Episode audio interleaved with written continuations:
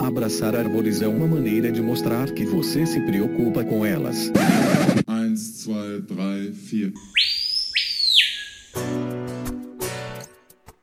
Parei, pensei, quase travei. Será se devo vir mais uma vez? Será se eu vou acertar de boa? O som do que bicho é esse? Se eu errar, Miriam perdoa. Olá, bem-vindos a mais um Que Bicho é Esse? Eu sou a Miriam Perilho. O episódio de hoje é sobre um animal interessantíssimo, o acari. O acari careca, da espécie Cacajal calvus. E esse é um episódio muito especial porque é o nosso último da série sobre primatas, que teve o apoio fundamental da Rio Wild. Foram ao todo 11 episódios. Nossa, gente, isso é muita coisa. Na primeira fase, nós gravamos três episódios muito bacanas sobre a primatologia no Brasil e contamos com a presença de nomes ilustres, como dos doutores Russell Mittermeier, Anthony Highlands, Leandro Jerusalinski, Fabiano Rodrigues de Mello e Cláudio Pádua. Na sequência, nós falamos sobre quatro primatas ameaçados da Mata Atlântica: o muriqui aqui do Norte, o Bracteles e Puxantos, com a doutora Karen Strayer e também com o doutor Fabiano Rodrigues de Mello, né? Nosso querido Biwan Kenobi. Gravamos também sobre o bugio ruivo, o Aluata Guariba, com a doutora Zelinda Irano, sobre o macaco prego do peito amarelo, sapajos chantosternos, com o doutor Gustavo Canale, e sobre o mico-leão da cara preta, com o doutor Alexandre Nascimento. E nessa segunda fase que estamos encerrando hoje, a gente trouxe conteúdo e informação sobre ecologia e conservação dos primatas amazônicos. O sauim de coleira Saguinos bicolor com o Dr. Marcelo Gordo, o macaco-aranha da cara branca, o Ateles marginatus com o Dr. Gustavo Canale, que esteve de volta conosco, o macaco da noite do gênero Aotus com o Dr. José Rimoli. Nós tivemos também uma participação do Dr. Fabiano Melo, o Bião, nesse episódio, falando um pouquinho pouquinho sobre a lista das espécies mais ameaçadas do mundo, né, de primatas. E hoje nós estamos encerrando com os uacaris carecas, né, o cacajal calvos, com a presença do Dr. Felipe Enes. Ou seja, hoje nós temos uma curadoria incrível de episódios sobre primatas, sobre a primatologia e também sobre vários primatólogos, entre o que bicho é esse e o desabraçando árvores. Só ir lá procurar, nós vamos inclusive deixar o link para uma playlist na descrição do episódio para vocês ouvirem e compartilharem à vontade esse grupo aí de primatologia é, que nós temos entre o que bicho é esse e o desabraçando árvores. E eu tive o prazer, então, né, de conversar com o doutor Felipe Enes. O Felipe, que é mestre em zoologia pela PUC do Rio Grande do Sul, doutor em biologia evolutiva pela University of Salford da Inglaterra e atualmente realiza pesquisa de pós-doutorado em genômica da conservação de primatas na Universidade Libre de Bruxelas, a ULB, onde teve seu projeto aprovado pelo programa Marie Curie. Ele é pesquisador colaborador do Instituto de Desenvolvimento Sustentável Mamirauá desde 2012, atua no grupo de pesquisa em biologia e conservação de primatas e é membro do Primate Specialist Group da IUCN, né, da União Internacional para a Conservação da Natureza, e colabora ainda com o Plano de Ação para a Conservação de Primatas Amazônicos do ICMBio. Bora então aprender mais um bocado aqui. Bora então para esse papo aprender tudo sobre o acari? Bora então conversar aqui um bocado sobre o acari, né? Sobre o cacajal calvos. Não faço ideia do que isso seja, mas mande um e-mail e não devolverá. Olá, Felipe! Muito bem-vindo ao Que Bicho é Esse? É uma honra pra gente recebê-lo aqui para falar um pouquinho sobre o acari, né? Esse bicho tão fascinante, tão estranho, né? Um estranho adorável. Assim. Olá, tudo bom? Obrigadão pela, pelo convite aí. Uma grande satisfação falar desse, é, que nem você falou, né? Um, um dos bichos mais, assim, curiosos, assim, enigmáticos, né? Do, da nossa fauna. Sensacional. Muito obrigado pela, pelo convite. perfeito. Felipe, a gente sempre começa com o clássico: que bicho é esse, né? Para você contar um pouquinho para quem nos escuta e nunca viu esse animal na vida, como ele é, descrever um pouquinho ele pra gente. O acari são primatas que ocorrem somente na Amazônia, então, assim, são bichos exclusivos da Amazônia, é, e eles pertencem ao gênero cacajal. Né? Então, a gente tem dois tipos, a gente pode dividir os wacaris em dois grandes grupos. Os wacaris pretos, que eles têm uma pelagem na, na, na cabeça e a, a, face preta, e os wacaris calvos, que talvez seja o mais curioso deles, porque tem uma, uma face vermelha, assim, uma cara vermelha, ele é careca, né?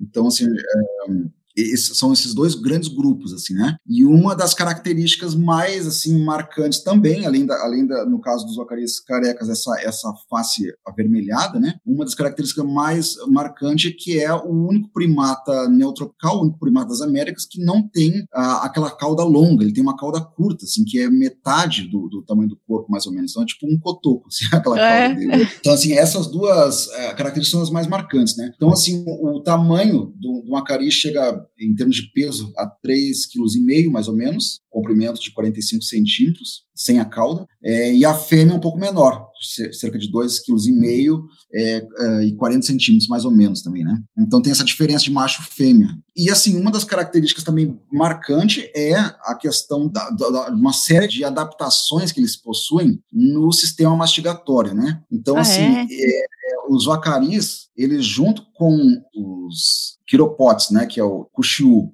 e o, o gênero Tessia, que é o gênero dos parauacus, eles são os três únicos primatas neotropicais que possuem uma série de adaptações uh, morfológicas na, na, na, dentição e na musculatura relacionada com a mastigação, que permite que eles quebrem, então, frutos de, de casca dura eh, para consumir a semente. Então, eles são eles fazem parte de uma subfamília chamada Pitecine, e, e, são os únicos primatas uh, uh, especializados em predação de sementes, os únicos primatas neotropicais, né, especializados em predação de sementes. Então, assim, é uma, é uma característica única desse grupo. Que legal. Mas que, que interessante essa questão das sementes, Felipe. Se a gente pegar os três gêneros, né, o, os, pegar os paracus, gênero Pitécia, Cuxiu, gênero Quiropotes e os Wacaris, gênero Cacajal, é como se a gente tivesse uma variação morfológica, assim, do menos ao mais especializado é, é, em termos de morfologia para predação de semente, né? E a gente pode, é, uma coisa que é interessante é o seguinte, que a gente está falando de adaptações, por exemplo, no tamanho e formato do canino, por exemplo, é, dos incisivos também, né, que são mais para frente, assim, para funciona como uma pá, né, para ele, ele poder consumir a, a semente. Mas a,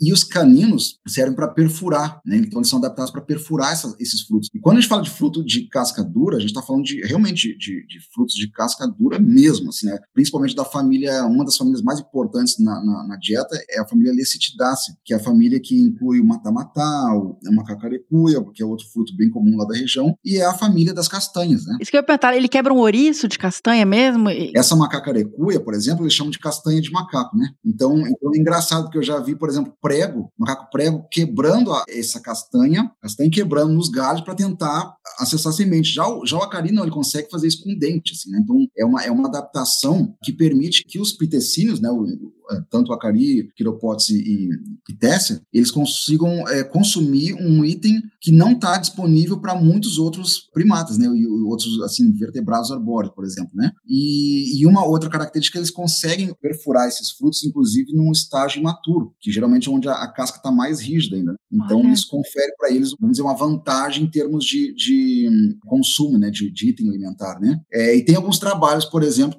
no Peru tem um, um trabalho lá que mostra, por exemplo exemplo, que essa questão da predação de semente ela é uma questão é, também oportunista, vamos dizer assim. Né? Então, no momento que tu tem booms de frutificação de algumas espécies, eles vão, obviamente, comer aquilo que é mais fácil para comer, né? Mas no escassez de, de recurso, essa característica permite que eles consumam um item que não está disponível para outros bichos, né? E só para ter uma ideia, também outra coisa curiosa é que a dieta do, dos vacaris ela é mais semelhante à dieta de um tambaqui, de um peixe, do que de outros vertebrados arbóreos, né? Oh. Então, assim, tamanha especializa, especialização, né, para predação de semente, assim, né? Então, os poucos trabalhos que a gente tem mostram isso, que os bichos são bem especializados ao consumo de, de semente, né? Que fantástico. É, então, eu diria assim que, em resumo, a, as três principais características dos acarias são essa. Essa cauda pequena, que pode estar, inclusive, relacionada com a, a, até uma questão de comunicação entre eles, né? Eles têm alguma, alguns trabalhos que indicam isso, assim, né?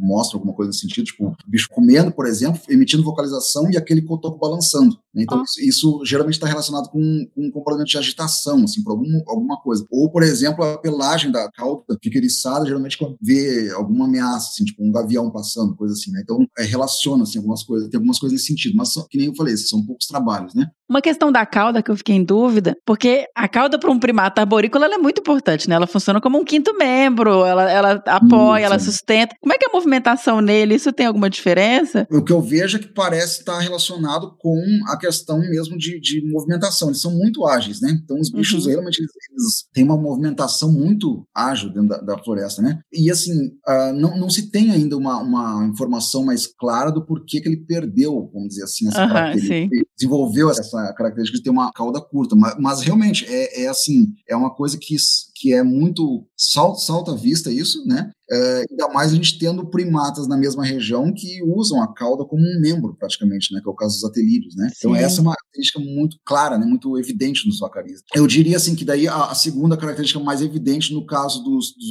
carecas, dos calvos, é, é aquela face vermelha e essa questão da, da especialização na dieta, né? Para a predação de semente. Então, essas três características são as principais, assim, né? Uma outra coisa que eu notei, é, eu fiquei um pouco. Porque a gente vê muito documentário, lê sobre o bicho, vê foto, mas eu nunca vi um animal de perto. E na hora que eu fui ver o peso, falei, gente, é um bicho pequeno, né? É, Ele, e eu acho que também ele tem uma pelagem muito abundante. Isso dá uma sensação de um volume maior também, aquela pelagem grandona, cheia, assim, né? É curioso tu colocar isso aí, porque realmente tu olha o bicho, parece que é enorme. É. Isso aí eu já vi bicho no meio de interação, assim, social, tal, na, na- na- no mato, caindo na água, e quando ele volta, assim, tu vê o tamanho real do, do bicho, tá? Então, assim, Murcho, né? Exato, é, desmoralizado, praticamente. Ele Então, molha assim, e perde a dignidade dele, volta tudo. É, exatamente, porque aquela pelagem, realmente, principalmente nos machos, assim, é uma pelagem muito volumosa. E dá a impressão que, é- que assim, o bicho é enorme mesmo, né? Mas é isso, é um bicho de 4 quilos, 4 quilos e meio, assim, em média, né? Então, é os, Uhum. os machos adultos, né? As fêmeas um pouco menores. Outra coisa muito característica também, voltando à questão da face, que isso é uma diferença nos machos e fêmeas, porque no- nos machos, tu vê claramente que tem uma divisão, assim, nessa musculatura da testa, É. assim, sabe? E essa musculatura é mais desenvolvida justamente, de novo, essa questão de adaptação, né? Pra quebrar frutos de casca dura, né? Ah, E tem alguns olha. trabalhos que, que comparam, por exemplo, a dureza dos frutos consumidos pelos vacaris, né? Comparando Uhum. com outros. Então eles encontram diferenças não só os frutos que os vacaris comem é- são mais rígidos, né? A casca é mais rígida, mas também entre o- dentro do- dos vacaris tem diferença, por exemplo, de machos comem geralmente frutos com uma maior dureza do que as fêmeas, né? E Tá. do que os bichos jovens, né? E isso é, isso é uma coisa que tu vê, assim, essa, essa, essa musculatura do macho bem desenvolvida, assim, sabe? Uhum. muito assim, sabe? Essa, e tu consegue ver muito nos, nos ocaris carecas, né, nos calvos, que aí é aquela carona vermelha e, e com essa musculatura bem desenvolvida. Então isso é muito, muito assim, evidente, né? É, É. inconfundível. Se- tem um acari numa região, vai ser inconfundível, porque tu vai falar com alguém que mora naquela, naquela região, ele vai te dizer na hora, assim, ah, não, aqui tem tal, tal, tal bicho e tem o acari, né? Ele não vai não mencionar, não é um bicho que tu não menciona, né? É, Assim. não passa despercebido, né? Exato, é.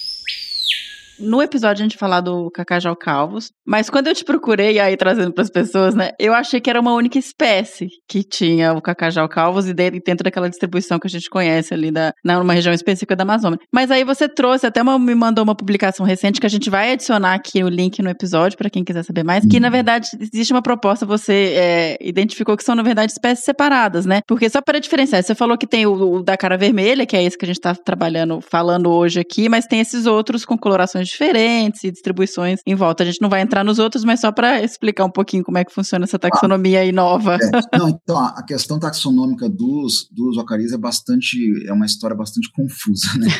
Porque- Taxonomia. porque, é, exato, porque assim, ó, o, o- a gente teve a sorte, eu diria, na- nas Américas, vamos dizer assim, de ter um, um zoólogo, um mastozoólogo, que foi o Philip Hershkovitz, que foi um, um, mastozoólogo lá do Field Museum, e que ele, na década de 70, 80 e começo de 90, ele revisou a taxonomia de vários ah, ah, gêneros, né? Então, assim, ele Tá. fez uma contribuição ímpar, assim, para a nossa, para organização da- das coisas, né? Então, assim, é um Uhum. cara que via museu em tudo que é canto do mundo e conseguiu compilar isso separando por gêneros, assim. Então, assim, é uma, pra, na minha opinião, assim, uma contribuição é, é, sem igual, assim, né? Na, na- em termos de taxonomia, né? Para primatas tropicais coisa que, que assim é bastante evidente no caso dos ocaris é que até ali a década de eh, 90, 90 e, eh, metade da década de 90, o que a gente tinha realmente de, de, de conhecimento sobre os ocaris é, são os bichos de museu, né? Então assim, Tá. eh, em termos de, eu tô falando em termos de, de taxonomia, né? Sim, e sim. com a compilação, o Felipe Hershkovitz, ele, ele publicou um trabalho em 1987 organizando essas, essas informações, né? Então ele, ele organizou a taxonomia. E ele e naquela época qual era o padrão assim para revisão taxonômica? Era é, medir crânio e comparar padrões de coloração de pelagem. Né? Então, Uhum. a, a parte da, da, da, da molecular, né, da, da biologia molecular ainda não estava né, desenvolvida. assim, Sim. né?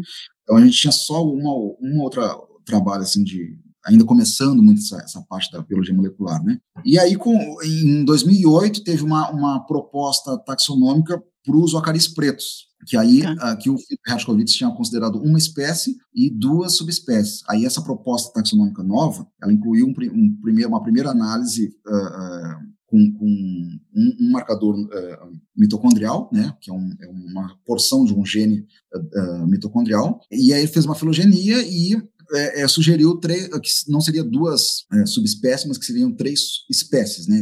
Para os acaris pretos ficou isso mais ou menos resolvido, né? Assim, pro, a proposta, né? Em termos de proposta, que são três linhagens, vamos colocar dessa forma. Mas para os acaris uh, carecas, a, a, a, situação ficou a mesma até uh, pouco tempo atrás, né? E, essa, esse foi, inclusive, um dos, dos motivos pelo qual eu, eu, comecei a trabalhar com, com a parte de biologia molecular, foi para trabalhar numa, proposta filogenética usando dados moleculares para os acaris. Tá. Então, para os acaris uh, uh, calvos, para os carecas, eu peguei, fiz essa análise e a gente identificou cinco linhagens. Né? O, o Hershkovitz ele tinha proposto quatro subespécies. Uhum. Quatro subespécies. Aí, o que eu identifiquei é que as quatro subespécies que ele propôs são linhagens distintas, e aí eu identifiquei ainda uma outra linhagem que, que, o Hershkovitz não teve acesso a esses, a esses bichos, que eram foram uma população que foi descoberta em 99 pelo taxonomista lá do Museu Emílio Guild, o, o Cazuza, né, que a gente chama de Cazuza. Então, ele, ele descobriu uma, uma, população nova lá no Rio Tarauacá. E aí, quando eu fiz análise molecular juntando todos esses taxons, a gente identificou, então, que eles são cinco linhagens distintas. Então, a gente propôs uma, um arranjo taxonômico em cinco espécies. Então, Tá. hoje,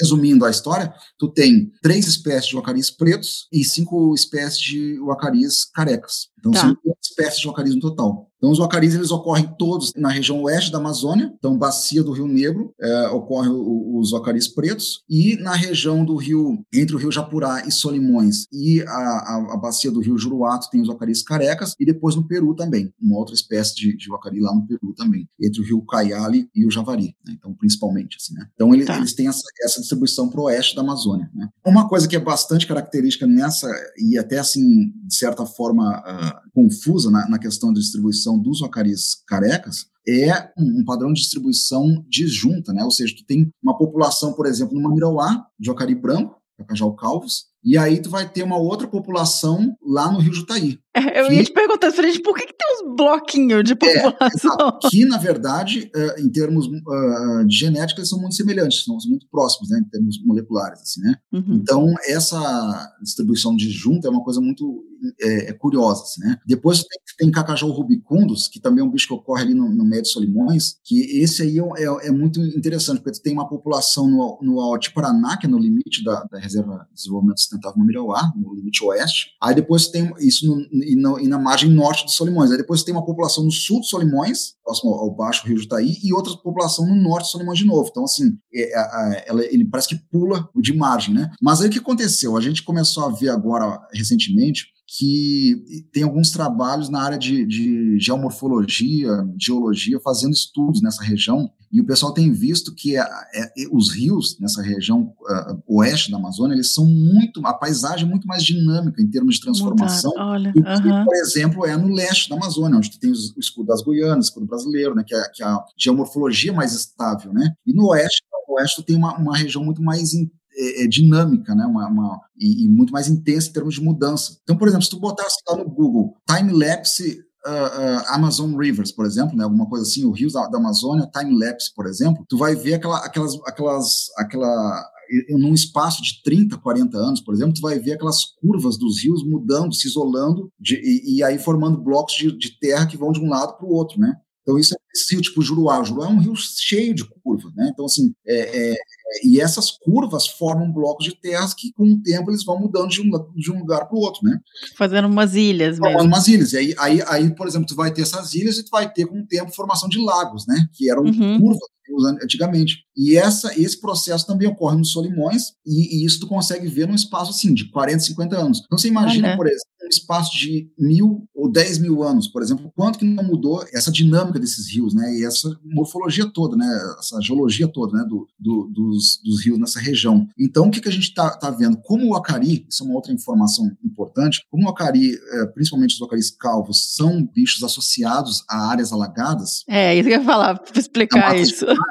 Então, assim, o que acontece? Eles ficam, eles têm uma distribuição que geralmente é mais linear, mais ou menos segue as matas de várzea dos rios. Então, quando tu tem essas mudanças ao longo de vários anos, essas mudanças na geomorfologia ao longo de vários anos, tu vai ter isolamento e contato de populações sendo promovido por essas mudanças na paisagem, né? Então, assim, isso é o que explica esse padrão de, de distribuição disjunta nos ocaris carecas, por exemplo. Isso é uma das propostas que a gente está trabalhando. Está tá trabalhando um paper, inclusive, sobre isso aí. Que legal! Essas, essas coisas. Mas é uma coisa muito interessante, porque agora que começou essas, esses trabalhos de geomorfologia uhum. dos rios do, no oeste da Amazônia, feito por geólogos, né? Então, assim, a, em, a, princípio nada a ver com o nosso trabalho. Mas aí quando a gente junta as peças, tu vê, não, tem tudo a ver, né? Os caras estão colocando uma peça do quebra-cabeça que até pouco tempo atrás a gente não, não entendia. E aí tu junta isso aí com a informação da genômica, e aí tu começa a entender por que, que tem fluxo gênico, por exemplo, por que, que não tem fluxo gênico, por que, que tem separação entre, entre populações, né? Por que, que essa é mais separada daquela em termos uh, uh, moleculares, né? em termos genéticos, né? É, é, e aí é, é, esse campo novo que está se, tá se explorando agora, que é o, a geogenômica, né? Então, assim, é, é juntando uh, uh, diferentes disciplinas para tentar entender o padrão de diversidade. E no caso dos ocaris, isso aí tem ajudado muito, porque eu acho que nessa região ali, por ter essa dinâmica muito intensa em termos de paisagem, mudança de paisagem, e dos bichos serem associados a áreas alagadas, principalmente nessa região do Juruá e dos Solimões, isso explica muito da, da distribuição geográfica, né? É, isso é fascinante, gente. É a importância de trabalhos multidisciplinares mesmo, né? Você, é, são peças é. que você, o bicho não está ali flutuando, ele tem uma conexão com, com tudo é. que está torno. É, o que a gente está vendo é como se fosse uma fotografia, assim, desse momento, né? Quando a gente Sim. olha o quadro de distribuição. Mas, assim, a, a, a, gente tem que entender que aquilo não é, não é estático, né? É um processo uhum. dinâmico. Então, enfim, é, é muito mais. Isso é muito legal a gente trazer, a gente tem muito estudante que nos escuta, e isso, isso vale para tudo, para esse caso específico, que até em tempos mais curtos, mas para todo lugar, todo ecossistema que você vai estudar, né, você tem que entender que aquilo ali é uma, uma fotografia, é, é assíncrono, você tem um passado, você tem espécies que se perderam, desde o Pleistoceno que construíram aquele ecossistema. Então, a, a paisagem que você está vendo, o retrato daquele momento, daquele ecossistema, daquela espécie, ele é uma janela no tempo, mas você tem que considerar que existem outros fatores fatores que podem estar influenciando aquele, aquele ambiente, né? Sim, com certeza.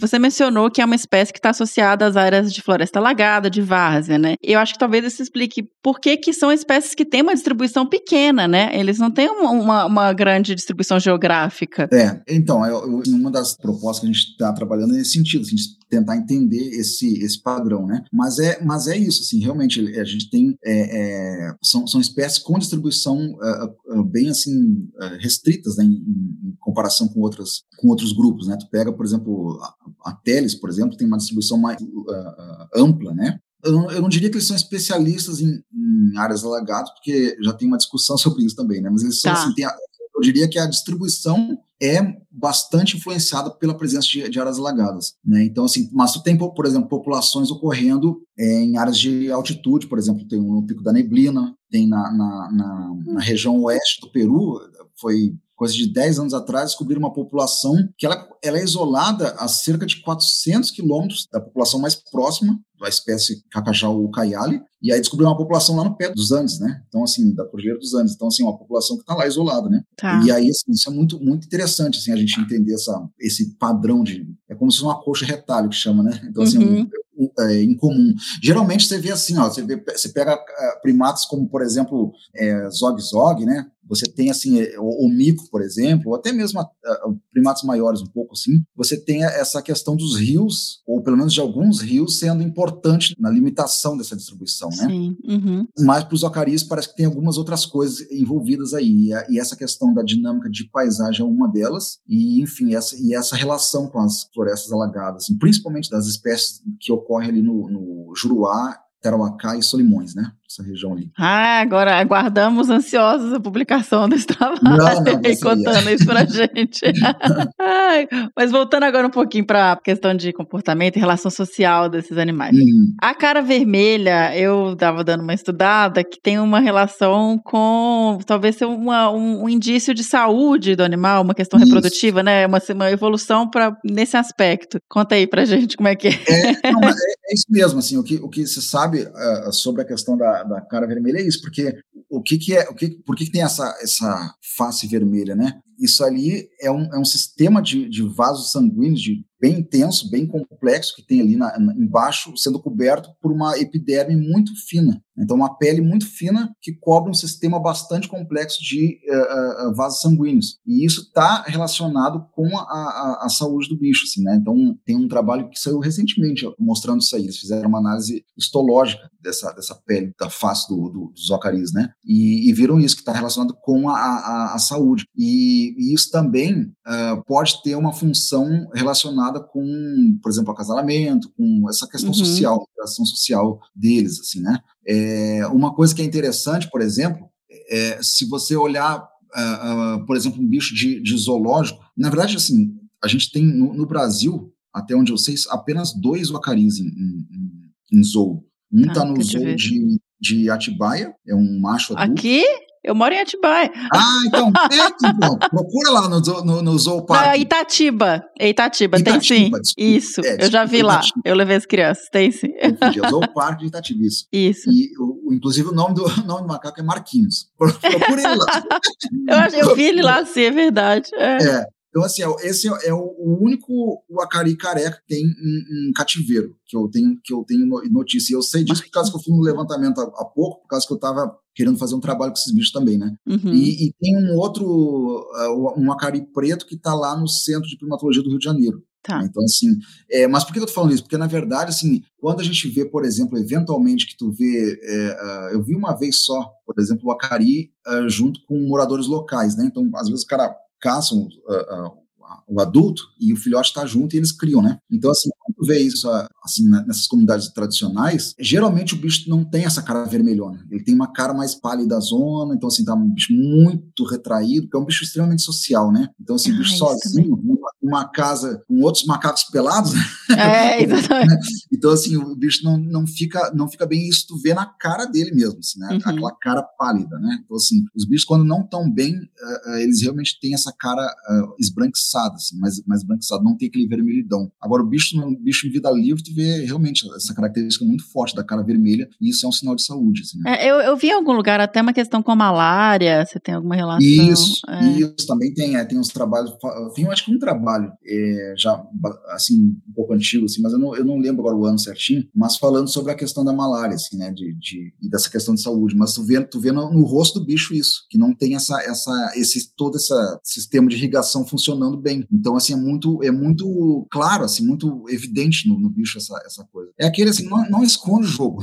Sim, não tá, bem, tá na cara dele. Quando ele não tá bem, tá na cara dele, assim, né? Então tu já vê isso pela O macho e a fêmea, o macho é mais vermelhão, tem diferença ne- nesse sentido ou, não? Não, o que, o que dá a impressão de ser mais vermelho é por causa que o macho tem essa musculatura mais desenvolvida. é, né? ele tem aquela Ele- ele- testa. É, aquela testa, é com dois, duas bolas quase. assim, É, na- exatamente, tudo Na bem. testa ali, né? Aham. Duas, é, e é bem visível, esse tem- tu consegue ver essa divisão ali, né? E como então é isso aí carequinha, é, é muito mais evidente nos machos, assim, né? entendi. Mas em termos de coloração é muito semelhante, assim, né? Os dois são, Tá. são, têm essa vermelhidão, assim, né? Então isso é muito, muito característico, assim, deles, né? E você mencionou que ele é um animal muito social. Eles vivem em grupos grandes, né, Felipe? Isso. Bom, aí tem uma questão muito legal nisso aí, sabe? Porque, assim, na verdade, os bichos, eles têm um, um padrão, um sistema de fissão-fusão, né? Você para Isso. comer e volta, é isso. É, não, e não é só, assim, você para para comer durante o, durante o mesmo dia, né? Mas, é- mas assim, tu vê, por exemplo, na- tem uma diferença muito marcante entre períodos de cheia e seca. Olha, Então, no período, é. período de cheia, tu vai ter mais frutos disponíveis, é, de maneira geral. Os bichos estão em grupos, assim, de 50, às vezes 100, Hum. até, já foi reportado até 100? 200 bichos. Que é, isso?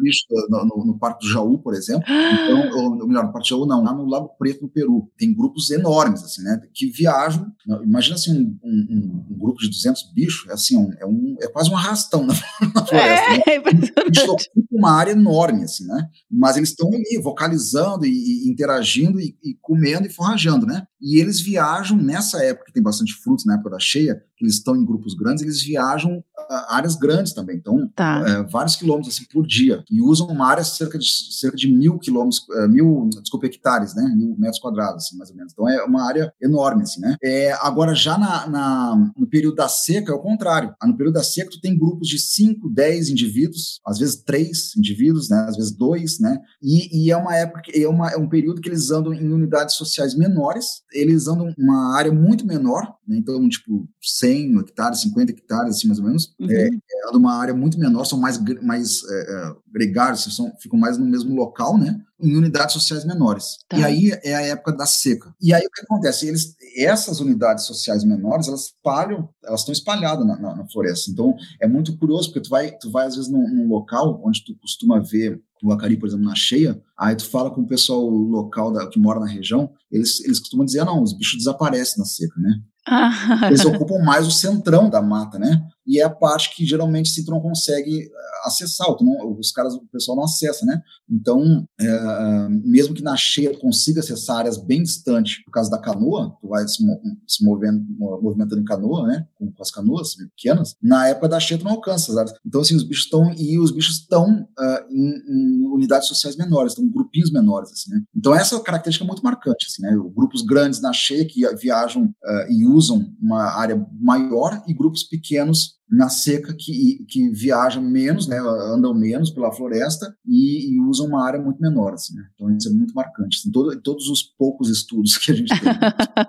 Olha só, é muito por recurso isso, né? Recurso, é recurso. É. E eles são territorialistas, assim, entre eles? Assim, eu não fico pensando num grupo de 200 bichos. Não, não, não eles, têm, eles, têm, um sistema que é, é, é, vários machos e várias fêmeas do mesmo grupo, né? Tá. Então, assim, tem inclusive alguns relatos, assim, de, de grupos majoritariamente formados por machos, por exemplo, entendeu? Então não tem essa, essa questão tipo guariba, né? Que tem o macho alfa e aí tem os, os outros, né? Não. Sim, a relação social deles. São né? vários machos e várias fêmeas, né? Então não tem essa, essa hierarquia, assim, né? E entre grupos, assim, eu fico pensando, por isso que eu perguntei, não tem conflito ou os bichos ficam... Tem conflitos, assim, mas assim, é, são dentro, de, dentro dos grupos, assim, né? As, tá. macho com macho e tal. Tem, mas também, assim, são muito poucos, eh, eh, eu, eu não lembro agora, não tô, não tô conseguindo lembrar agora de uh, relato, né, de, de, de brigas assim, de vacarias, né, tem, tem alguns encontros agonísticos, assim, mas não, não, por exemplo, aquela coisa de realmente é, é, briga para ocupar um status social dentro do grupo, né, tá. isso até onde eu sei não tem, mas é que nem, que nem eu estava falando, são, são cinco estudos que tem com acari, são três uh, com os vacaris pretos, sendo que um, um deles o, o, foi lá, na, lá na, no Pico da Neblina, pelo professor Jean Boubli, é, é, o outro foi, os outros dois foram também com a Cari Preta no, no Parque Nacional do Jaú, pelo Adrian Barnett e pela professora Bruna Bezerra. Né? Então são, são dois, três com, com os Zacarias pretos, e só tem dois com os Zacarias uh, uh, calvos. Um pelo Marco Bauer, lá em, em, no Peru, foi em 2008, e o outro uh, do Márcio Aires, que foi em 86. Né? Então, assim, são pouquíssimos estudos que tem, assim, né? É, então a gente sabe muito pouco desses bichos ainda em termos de, de estrutura social, enfim, a, essas interações, principalmente interações sociais, assim, a gente tem muito pouca informação, né? Eu estava vendo você falado com, com o Marcelo Gordo sobre o, sobre o sonho de colher, eu falei, pô, um dia, o dia que a gente chegar lá para o Zacarias, é um salto enorme, porque ele sabe de assim questões bem específicas sobre indivíduos de grupos, assim, é uma coisa que ainda a gente tem muito chão, a gente tá, ainda está muito na, na, na, base ainda para a pesquisa dos Zacarias em termos de comportamento e ecologia, né? Sim, é, eu, vamos guardar isso até porque eu vou te perguntar essa questão se isso tem relação de, de por exemplo, o Marcelo tem grupo que ele vê da janela dele, né? Ele Exato, ele falou. É. é agora o, Mar, o, o Acari, eu imagino que seja um pouco mais desafiador de estudar, né? A área de várzea, uns bichos, eu, eu não sei, hum. assim, acho que talvez isso pode ser uma questão. Não, com certeza, é, uh, isso, não, com certeza isso é uma questão. De acesso, mas assim, logística, como é que faz esse tipo de estudo, como é, é que acompanha? Porque, é, é, vamos supor, lá, lá onde o, o, o, Mark Boller trabalhou, no Lago Preto, tem uma, uma, base de campo lá, e assim, os bichos parece que são mais habituados, né? Porque, enfim, então, já foram parte de um trabalho de longo prazo. Mas isso que nem eu falei, foi em 2008, eu não sei como é que tá a situação hoje. Tá. Né? Se, se, se, foram mantidos os bichos, a habituação dos bichos ou não. Uhum. Mas no Mamirauá, por exemplo, a gente teve o trabalho do Márcio Aires na década de 80 e depois te, tive, tivemos algumas iniciativas de trabalho lá, né? Então teve a, a, uma colega, Nayara Cardoso, que trabalhou com os Zacarias, coletou dados de, de, dieta deles, tudo, mas foi coisas mais pontuais, assim, a gente nunca conseguiu habituar os bichos mesmo, assim, sabe? É, um desafio, sem dúvida, é a questão logística, né? Porque mesmo que tu fale assim, Mamiroá ah, tá, tá perto de ter fé, mas, mas assim, para é, é, tu chegar lá, né, dentro do Mamiroá, é uma hora de, de voadeira, de lancha, né? E isso, assim, para tu chegar numa área que tem já uma estrutura, né? E isso para trabalhar com cacajau calvos. Agora, se tu quiser trabalhar com outras espécies de jacaria, aí a estrutura é, é, muito mais complicada. Então, a estrutura logística realmente é complicada. Outra característica é essa dinâmica de cheia e seca. Então, só para ter uma ideia, no Mamiroá, a diferença de, de do nível d'água é de cerca de 11 metros, né? É impressionante. Tu vai ter mês, os meses da cheia, tu, que tu vai andar de canoa procurando os bichos, eh, andando atrás dos bichos, e, e, tu vai ter os meses de seca que tu vai andar, andar em trilha. E aí tu vai ter uns dois meses do ano, que vai ser mais ou menos ali em março, que é onde tá, a, a água está subindo, e depois em agosto, quando a água está descendo, tu não consegue fazer nenhum nem outro, porque aí tu tu tem um barral ali, né? Então, assim, tu não consegue dar dados ali, né? Então, essa, essa, essa dinâmica, assim, ela, ela torna o trabalho, sem dúvida, mais difícil. Né? Então, eu, eu acho assim, que o que teria que ter, é, pelo menos assim, um, um trabalho longo para fazer esse, esse, acompanhamento, essa habituação em áreas que a gente já tem estrutura. Porque não adianta querer começar um negócio lá nos cafundó do Judo que não tem estrutura nenhuma, né? Uhum. Então, assim, eu acho que tem essa área no Peru, tem essa área no Mamirauá, não conheço o Parque Nacional do Jaú, mas acredito que o, o Adrian também mantém alguma, alguma atividade lá também, né? Uhum. Então, assim, são que a gente tem assim estrutura para dar suporte, né? Então assim e, e outra só para a gente ter uma ideia, Tefé que é uma cidade que tem o, o, o, instituto lá, então tem uma estrutura de pesquisa dentro da cidade, né? Para chegar lá é ou é avião ou é barco, né? Para chegar em Tefé, então não tem estrada até lá. Então, assim, é, essas coisas é importante. Isso aí tudo dificulta, historicamente dificulta. Hoje é um pouco menos porque a gente tem essa tecnologia tal que ajuda um pouco mais, né? Mas trabalho de longo prazo, o que dificulta é essa dinâmica, assim, né? É, é acho que é a dinâmica de seca e cheia, né? Então, isso dificulta. É. E talvez também o próprio sistema mesmo social dos bichos, às vezes, às vezes achar os bichos na seca, assim, sabe? Dependendo da área que tu vai.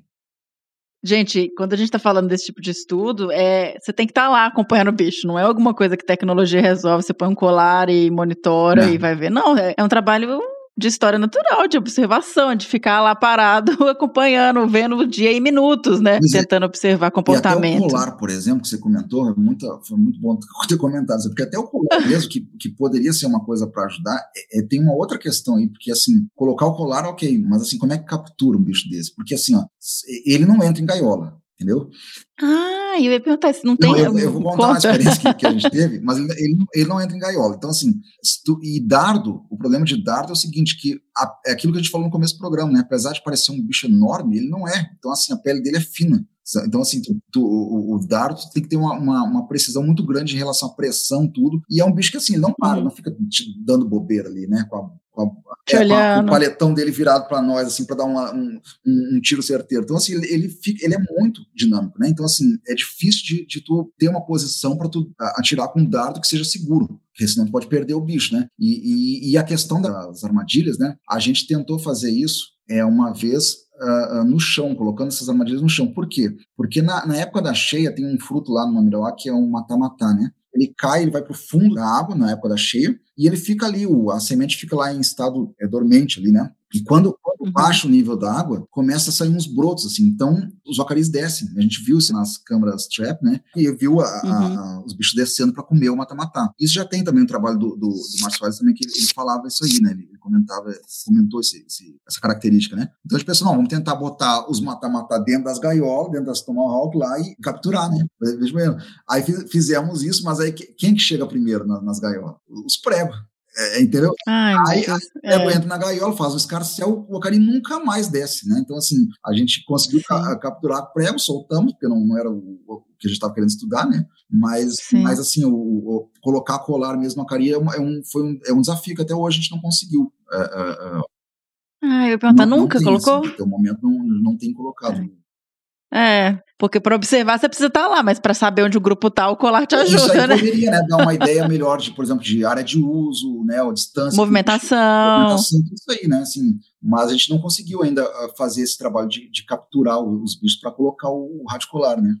Então é E o bicho dorme, ele dorme em cima da, da árvore, tipo em forquilha. Ele não dorme dentro de um lugar também que você consegue pegar com, Não, é, com, é. E aí dorme também. com pulsar, essas coisa coisas. também, né? não é um negócio assim que dorme, dorme todo mundo agregado, Todo mundo. em bolinha, né? Sim. Assim, né? Então eles dormem Uhum. espalhado na copa da, da árvore. Geralmente, geralmente áreas maiores, mais altas, né? Então, assim, mas isso são coisas que a gente vai, né, vai quebrando a cabeça, assim, é um jogo de xadrez, praticamente, né? Então tem que ir tentando é, diferentes métodos. Tem gente. Agora eu conversei com, com um pesquisador chamado Anthony de Fiore, que é um, é um pesquisador também de primatas, assim, ele tem um trabalho muito legal no, em- no Equador e, e assim, a gente está conversando para tentar, ele é um cara muito experiente para captura e tal, então vamos ver se uma, uma hora dessas casas ele vir para cá e a gente fazer uma, uma captura de jacaré e colocar um rádio colar, assim, né?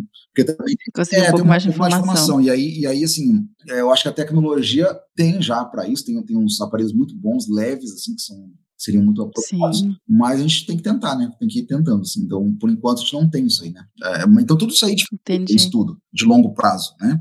Ah, Ainda Aham. hoje, o, que, o que manda, vou dizer, o carro-chefe para estudo de, de longo prazo vai ser aquela, a, a- a mesma coisa que o Márcio Soares usou lá é, em- na década de 80, é, é ir para lá fazer os- o- as trilhas no, no local de estudo e ficar meses tentando habituar e coletando dados, sabe? Até, até conhecer bem a área, conhecer bem a dinâmica dos grupos que está estudando, né? E isso vai levar Aham. meses só para habituar o bicho, assim, só para assim, não, não digo habituar, mas assim, é, é começar a habituar, mas também assim entender co- como é que eles usam aquela área, né? Então isso aí leva um- alguns meses assim para isso, né? Então é, esse é o desafio, né?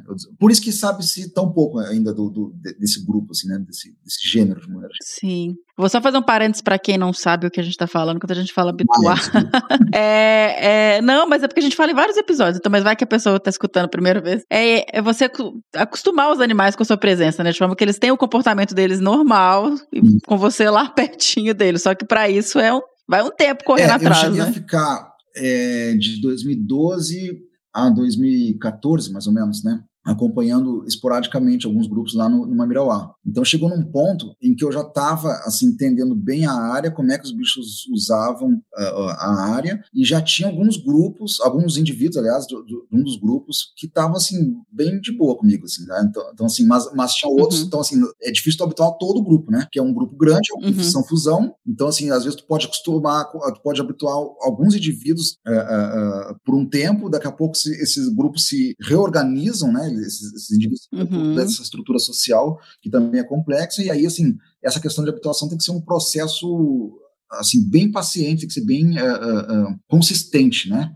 O próprio Márcio Uhum. Soares ele fala na tese dele que ele nunca conseguiu habituar completamente aqueles bichos lá dele, né? Mas mesmo assim, ele Tá. coletou um monte de coisa de dados. Então, assim, você Uhum. habituar todo mundo, né? Mas pelo menos assim, entender a área e entender como que os bichos usam. Assim, eu acho que isso que é o, é o crucial, assim, né? Para começar esse Perfeito. né? A gente só não, não mencionou uma questão que é, que é das fêmeas, filhotinho, um filhotinho por vez, né, né É, a gestação é cerca de seis meses, mais ou menos, e é um filhote, né, que dá. É, agora, uma outra questão é que, assim, como a, a, a reprodução geralmente é nessa fase da, da- que eles estão em grupos grandes, né, então eu cheguei a conseguir ver, assim, a, a cópula, né, algumas, algumas vezes, Uhum. né, então, assim, mas aí são, são, é que nem eu te falei, assim, não tem essa estrutura hierárquica, né, então, assim, pode ver um Tá. macho com uma fêmea, depois, daqui a pouco, num outro lado, lá vai ter outro macho com outra fêmea, então, assim, tem, acho que o que Uhum. deve ocorrer são vários eventos de cópula ao longo desse período que eles estão mais ativos e mais juntos ali, né? Entendi, e aí são seis perfeito. meses de gestação e é isso, é um, é uma, uma- um filhote por parto. e o filhote já nasce com o rosto vermelhinho também ou não? Eu fiquei curiosa, achando que bonitinho, Não, não, é, é mais fraquinho, mas logo, logo assim, nos primeiros meses ele já começa a ficar com aquela carinha mais vermelha. Mas a cara, no comecinho, é é uma. Ele tem uma, uma pelagenzinha na, no topo da, da cabeça que é bem ci- acinzentadinha, assim, sabe? Então, quando eles, Aham. quando eles estão pequenininhos, assim, ele- eles ainda são com a cabeça meio branquinha, assim, por causa dessa pelagem meio acinzentadinha, assim. Mas aí depois, logo assim, primeiros meses já começa a ficar com essa cara mais vermelho, avermelhada mesmo, né? E aí, e aí, Tá. aí é muito engraçado, porque tu começa a ver no grupo quatro, cinco filhotes diferentes, assim, sabe? É, é, e eles tão- começam a ficar mais, mais é, velhinho um pouquinho, né? Tipo, dois, três, quatro meses, assim. E aí começa a brincar, e, e aí é uma, é uma bagunça, assim, sabe? Dentro do, do, do grupo desse que tem cinco, seis filhotes, às vezes, ao mesmo tempo, interagindo, né? Então, eles, eles, por isso que eles vêm tudo ao mesmo tempo e depois começam a, a crescer junto ao mesmo tempo também, né? Então, é muito curioso. Sim. Assim, né?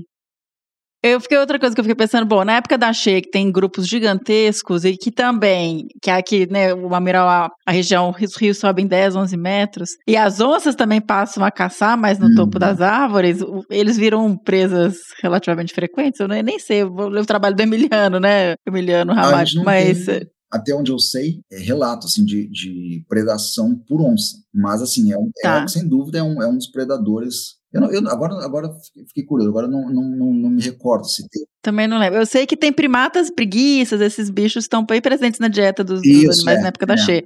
Mas não sei se o acari é, Mas meio. assim, onça é considerado um predador e a arpia, né? A arpia também é outro, é, também considerado, né?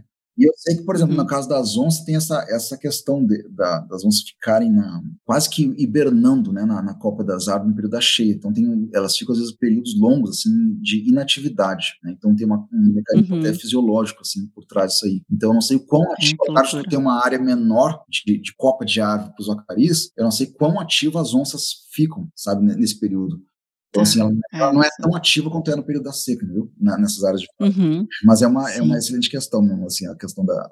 É, eu fiquei pensando agora, porque né, imagina um grupo tão grande, assim, é, chama muita atenção é, também, né? E, e, eu sei que os bichos passam a ter uma dieta de animais mais arborícolas nessa época, porque, né, não tem. Aí eu assim, daí vai ter preguiça, vai ter guariba. Tem, é isso, exatamente. Muito menos ativo, Fácil. né? É. E até mais carudo uhum. hoje em dia, né? Mas é mais pesado, né? é, né? 3 quilos é então, pequenininho então, assim, demais. É. É, eu acho que esses aí devem ser os alvos principais, assim, na época, nessa época da, da cheia. Assim.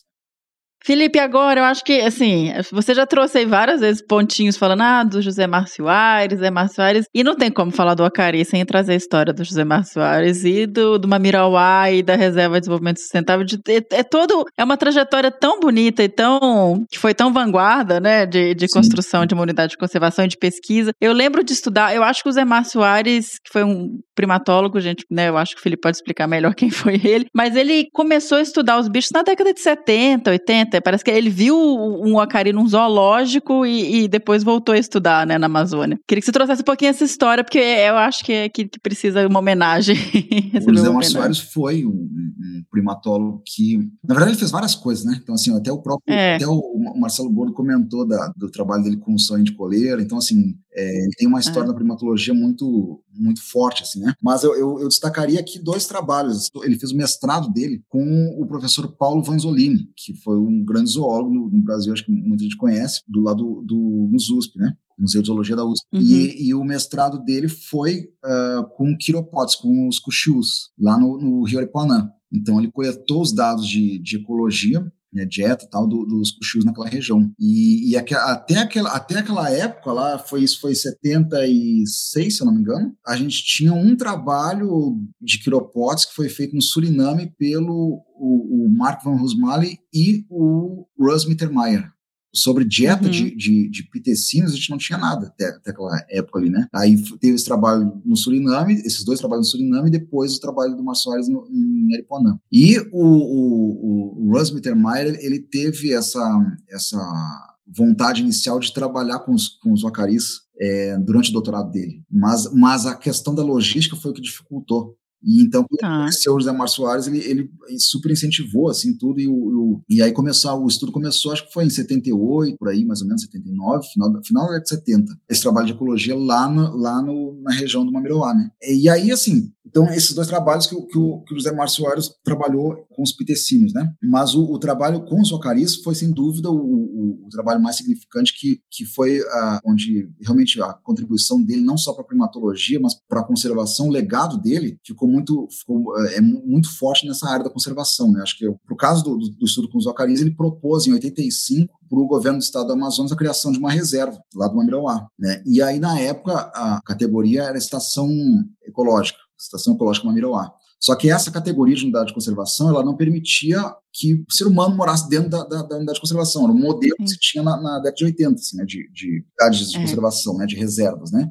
Então, É, você não pode ter pessoas dentro, né? Fecha aquilo É, ali e tira fecha, todo mundo. né? Mas aí o que logo se percebeu, né? Pô, a área, o total da área é de 1 milhão 124 mil hectares. Então, é, é, você vê um hectare também de, de um campo de futebol. Então, imagina 1 milhão 124 mil campos de futebol, uma área dessa aí. Então, assim, tu não tem como chegar e dizer para todo mundo, ó, sai, sai daí, né? Ao mesmo tempo, é, seria impossível manter a, a integridade de uma unidade de conservação desse tamanho sem ter um, um- as pessoas cuidando da- da- da- dos recursos naturais, né? E aí ele propôs, ao longo do, do final da década de 80 e começo de 90, ele propôs para o governo do, do- do estado do Amazonas a criação é, é, é, de, uma, de um novo modelo né, de unidade de conservação, que é a Reserva de Desenvolvimento Sustentável. E essa reserva Uhum. criada em 96 por um decreto, foi a primeira reserva de desenvolvimento sustentável criada no mundo, né, e, e no Brasil foi a primeira criada por um decreto. Logo em seguida, essa categoria de unidade de conservação foi incluída no, no SNUC, que é o Sistema Nacional de Unidade de Conservação. Só isso já foi um, um- algo pioneiro e de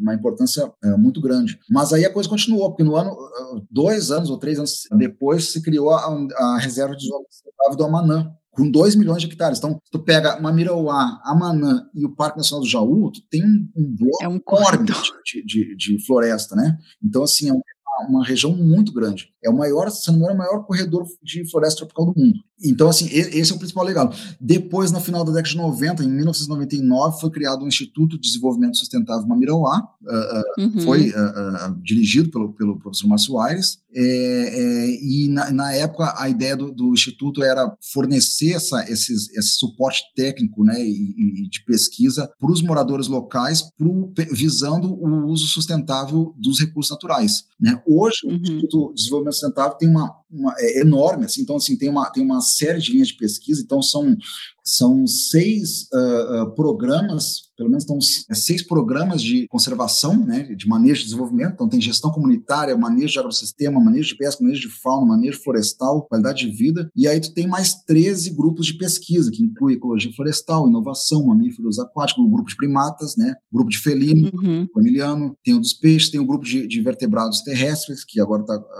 sendo coordenado pelo Rafael Rabelo, né? Então, tem a de arqueologia. Então, assim, tem uma série de áreas de, de pesquisa, eh, tanto na parte social quanto na parte biológica, que visam não só o melhoramento da qualidade de vida das populações tradicionais, lá da, do- do- da reserva, dessas duas reservas, mas também o, o uso e o manejo dos recursos naturais. né? Então, assim, é um modelo que deu muito certo, porque tem esse apoio institucional e tem essa, esse envolvimento com a comunidade, que é uma, uma marca assim, do, do, do- do professor Márcio Aires, essa, essa, esse contato que ele tinha com, com os moradores locais, essa capacidade de ouvir, de dialogar com diferentes atores, né? porque é isso. Você vai dialogar primeiro Uhum. para falar da reserva, mas tem que dialogar com o cara que está lá no dia a dia também, para entender a necessidade É. da- das pessoas. Né? Então, assim, isso é uma coisa que a gente precisa desenvolver e precisa, assim, perpetuar, né? enquanto biólogos, enquanto agentes de transformação. Né? Assim, então, acho que isso é um grande legado do, do professor Márcio Soares. Né?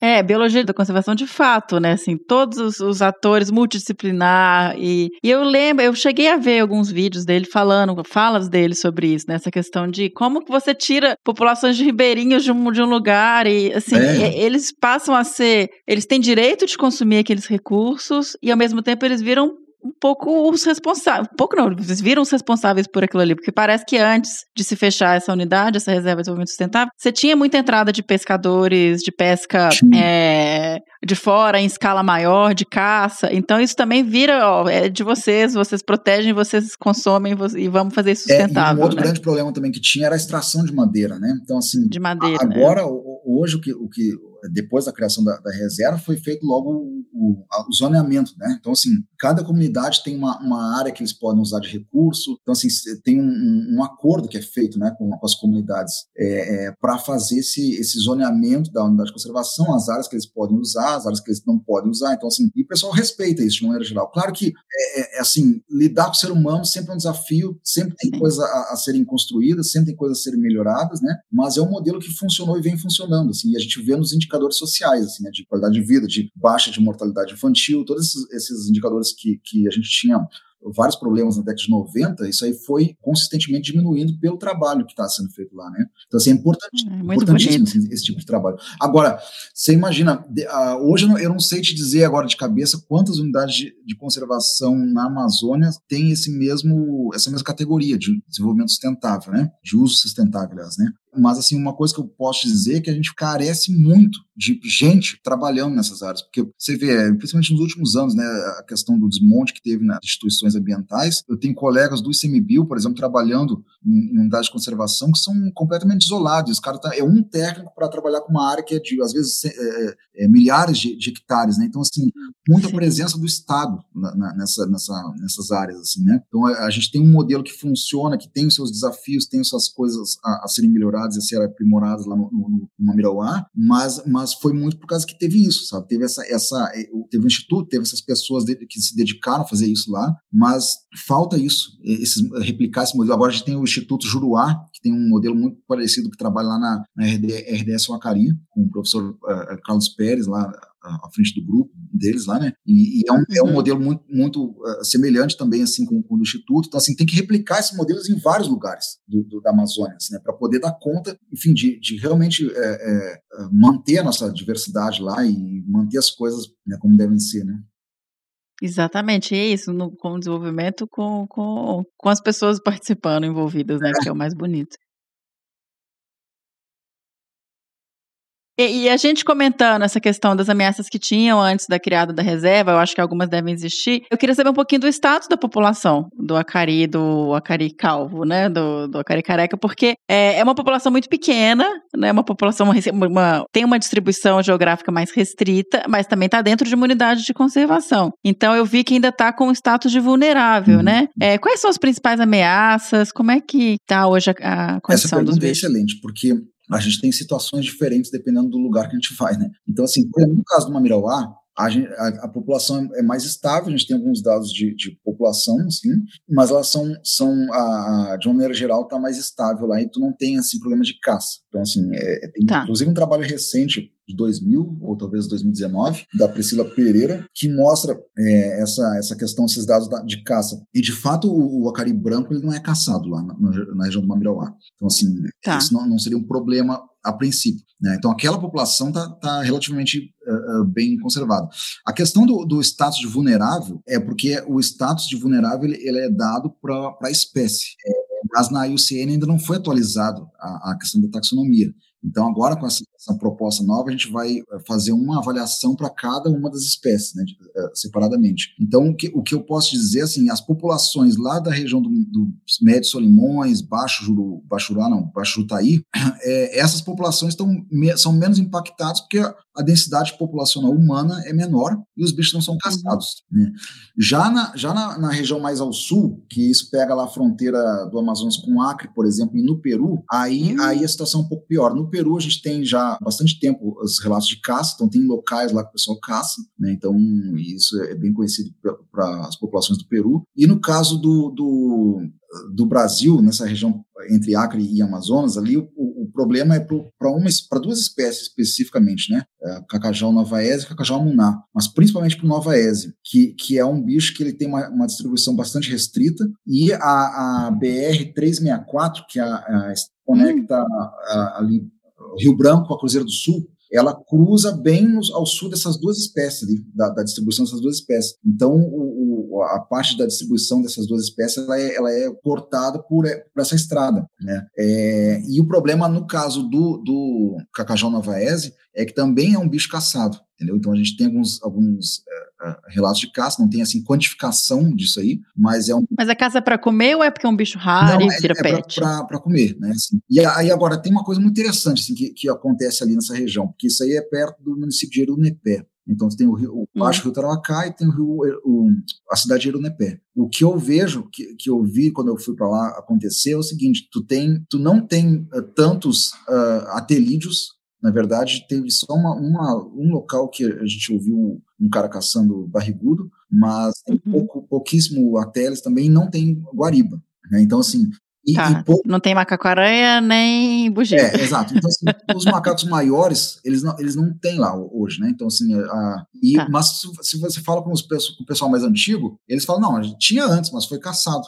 Foi bastante caçado, né? Então, assim, a gente acredita tá. que teve uma diminuição por pressão de caça. E a questão da pressão de caça, eu acho que aumentou por causa que a, as escolas da, da da região, das, dessas comunidades, né, essas comunidades tradicionais, tem, tem, algumas escolas que centralizam, são, são centralizadas, né? Então, os comunitários da, da, região vão tudo na, na mesma escola. Só que a prefeitura, por algum motivo, é, é, nos últimos anos fechou essas escolas, né? Então, assim, o, os professores não conseguiram chegar lá mais, né? Então, os comunitários fizeram hum. o quê? Come, começaram a deixar a, as comunidades para ir para a cidade de Erunepé. A cidade de Erunepé inchou em termos de população e, e a, a, as comunidades se esvaziaram. Então, a, então essa, essa ligação com a terra, com, com, o recurso natural ali, acabou se enfraquecendo, né? Ao mesmo tempo disso aí, essa questão de pesca legal, caça, começou a aumentar nessa região, né? Então, o que a gente que tenha, está acontecendo lá é um, uma, uma mudança de foco dos caçadores dos bichos maiores para os bichos que são de médio, pequeno porte, assim, como é o, um prego, um cairara, o, o, o acari, né? E é uma coisa que, não, assim, às vezes é ocasional. O cara vai pescar, por exemplo, e leva a espingarda.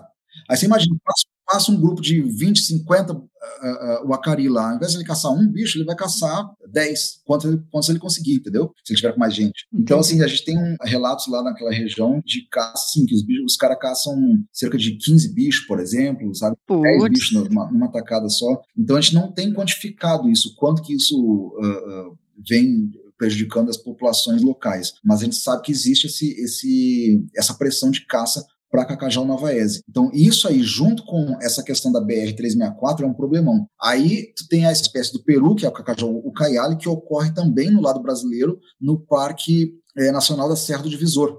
Né? Então, o Divisor, tá. ele uhum. fronteira com o Peru o Parque Nacional da Serra do Divisor. Esse parque aí tem um projeto de lei que eu, que eu não sei te dizer exatamente qual, qual o, o status que está agora, mas que é um projeto de lei que, que prevê a ligação dessa BR-364 com as, as estradas no Peru para escoamento de produção. E isso aí cortaria o parque bem ao meio. Então, assim, é um, é um, é um processo bem complicado lá, que vai impactar diretamente essas populações de Cacajal Caiali, né, dos, dos, dos wacaris peruanos, né, que a gente chama, né. Então, esses dois bichos, Cacajal Caiali e Cacajal Navaese, são os mais ameaçados, né. Então, assim, eles estão, eu não acredito que eles deveriam ser classificados como vulneráveis, mas acho que já estão em um estado mais ameaçado que vulnerável. Ao passo que os bichos dos limões, por exemplo, como é o Cacajal Calvos, Cacajal Rubicundos, eles já estão numa situação muito mais tranquila em relação a, a, esse impacto de desmatamento. Né? E aí a gente tem um trabalho em andamento que é vendo a questão do, do, de mudanças climáticas, né? porque como são bichos que estão atrelados a áreas alagadas, a gente sabe que essas áreas alagadas podem sofrer né, diretamente com os impactos de mudança climática. Então, a gente não sabe isso a longo prazo, por exemplo. Né? Então, tem uma série de questões assim que, num primeiro momento, parece que não está tão ameaçado os bichos do médio são limões, mas quando tu começa a, a, a pensar em mudanças climáticas, por exemplo,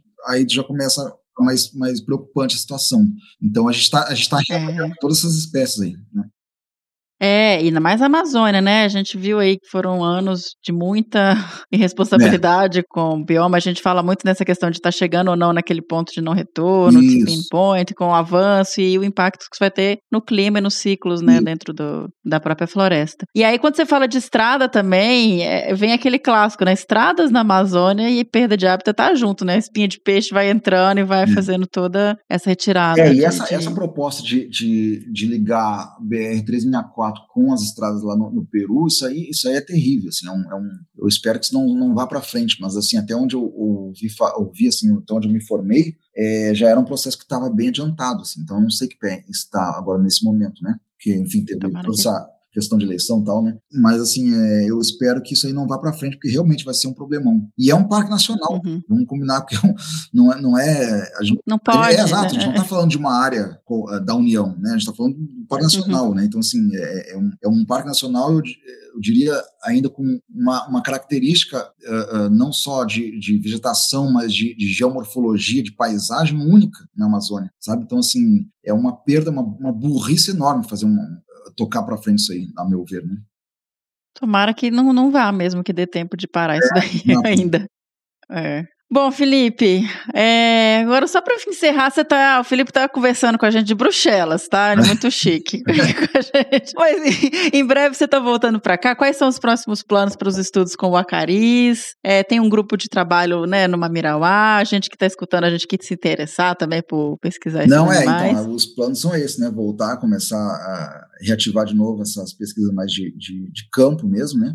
A gente tem agora uhum. uma, uma, uma saída em março para fazer um, um levantamentos populacionais lá na região do, desse, dessa espécie que eu comentei agora, do cacajau navaese. Então a gente vai ter dados novos assim de, de população e assim o grupo de pesquisa lá está uh, uh, tá firme e forte. Então assim a gente a gente sempre conta com colaborações assim contribuições de, de, colegas assim então sempre é um grupo aberto assim para a gente conversar e enfim agregar trabalhos. E eu nesse momento estou trabalhando com a parte de genômica também do, do, dos vacaris né? Então assim estou analisando dados aí de, da parte genômica porque é para entender questões é, de diversidade de fluxo gênico de adaptação né? Que eu acho que também é uma informação importante para a gente agregar nesse conjunto de, de, de, de informação que a gente precisa para os acarizes, que a gente tem tão pouco, né? Então, a ideia é, assim, nos próximos meses, finalizar o trabalho por aqui pra, em relação à questão de análise de dados genômicos e aí, na sequência, é, é, é fazer essa, essa, essa viagem lá para a região do Tarauacá né, e voltar com uma força toda para, enfim, para continuar o trabalho lá na, na, na região, né? Então, é, é isso, assim. Eu fico pensando, deve ter momentos difíceis, né, por essa questão de logística, mas você deve presenciar cenas incríveis, né, de andar dentro de áreas, floresta alagada, sim. com os ah, animais. Sim, sim.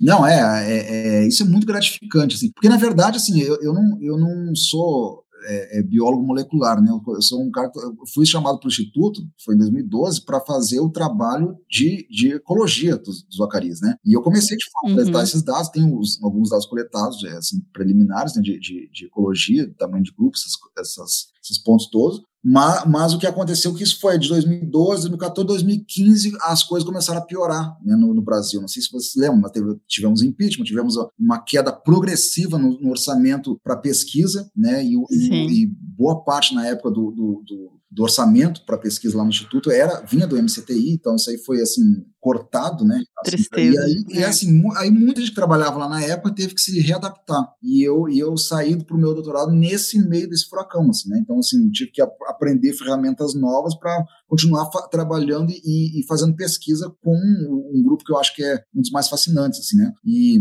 mas, assim, sinto muita falta, assim, de, de, de voltar para campo, acompanhar bicho, ver os bichos mais de perto mesmo, que é isso que é o, que é o legal da coisa, que a gente, a gente trabalha com primatas, é o que mais gosto de fazer, né? Então, assim, é, é, tinha, tinha grupos lá que eu, eu falei, tinha indivíduos lá de, algum, de alguns grupos do, Memorial que já estavam, assim, acostumados, assim, de certa forma, com a minha presença lá, né? Então, eu, eu ainda pretendo fazer, acho que isso aí, para mim, é um, é um gap na minha, na minha no portfólio de, de, atividades, que é fazer esse trabalho, assim, de ecologia mais de, de, de longo prazo, assim, né? Bom, Felipe, muitíssimo obrigada por seu tempo, por doar esse tempo aí pra gente, contar tudo e mais um pouco sobre o Acari. É, foi um prazer enorme recebê-lo Valeu, aqui. obrigadão. Eu que agradeço mais uma vez aí a, o convite, o bate-papo, que eu, assim, sempre que precisar falando de macaco, Acari, é, é, eu tô dentro. ah, pode deixar que a gente vai chamar mais. Valeu, obrigado. Ainda mais agora que tem mais grupos, né? A gente vai é, falando exato. um pouquinho de cada um aos é, poucos. Parei, pensei, quase travei. Será se devo vir mais uma vez? Será se eu vou acertar de boa o som do que E com esse episódio maravilhoso, eu me despeço dessa série tão especial que contou com o um apoio mais especial ainda da Rio Wild e agradeço a todos os participantes que generosamente aceitaram prontamente gravar conosco. Então, muitíssimo obrigada, muitíssimo obrigada aos nossos ouvintes que acompanharam uh, essa série que ficou tão legal. Tenho que agradecer também ao professor Dr. Fabiano Melo, que foi um grande parceiro, né, na construção dessa série. E claro, meu amor Fernando Lima, que está sempre apoiando, incentivando e fazendo críticas construtivas ao que bicho é esse, esteve sempre aí ah, participando de todo o processo da construção dessa série, desde escrever a proposta até gravar, cobrar que saia a tempo, apoiar. Então, Fê, muitíssimo obrigado. Mas, gente, a série terminou, mas não. O que bicho é esse? Então, senhora, toca por favor aí o bicho do próximo episódio.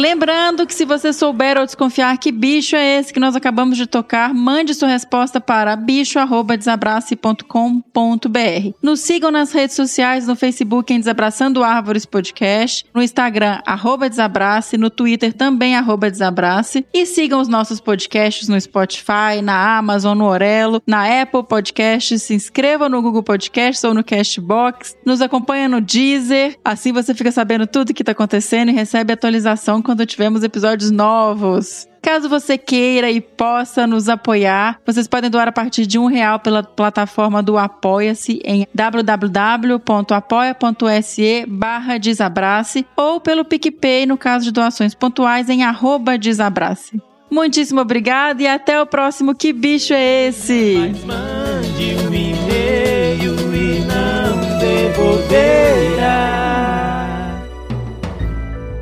Mais um produto com a edição Senhor A.